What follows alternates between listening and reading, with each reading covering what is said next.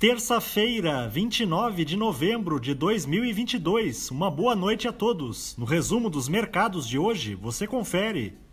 O Ibovespa terminou o dia em alta de 1,96% aos 110.910 pontos, na contramão da maioria dos índices acionários internacionais, por conta principalmente da valorização das commodities nesta sessão e pela melhora na percepção de risco fiscal no país.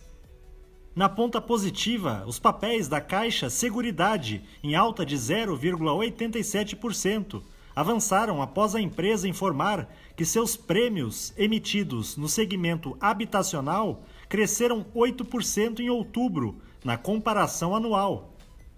Na ponta negativa, as ações da Embraer, em baixa de 3,64%, recuaram com os investidores ainda repercutindo o balanço da companhia, que registrou prejuízo líquido de 93,8 milhões de reais no terceiro trimestre de 2022.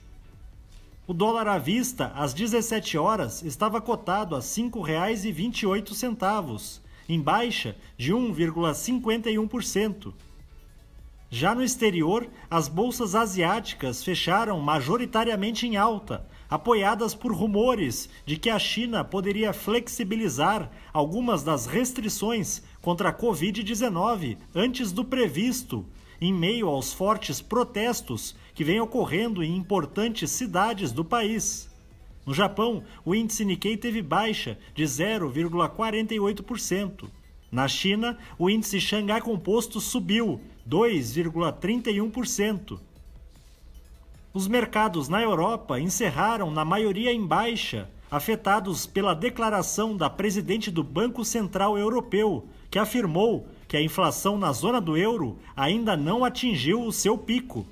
O índice Eurostock 600 teve perda de 0,14%.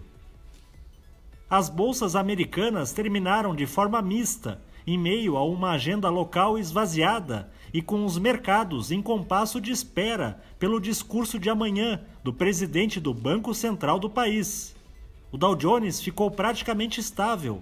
O Nasdaq teve queda de 0,59% e o S&P 500 recuou 0,16%. Somos do time de estratégia de investimentos do Banco do Brasil e diariamente estaremos aqui para passar o resumo dos mercados. Uma ótima noite a todos!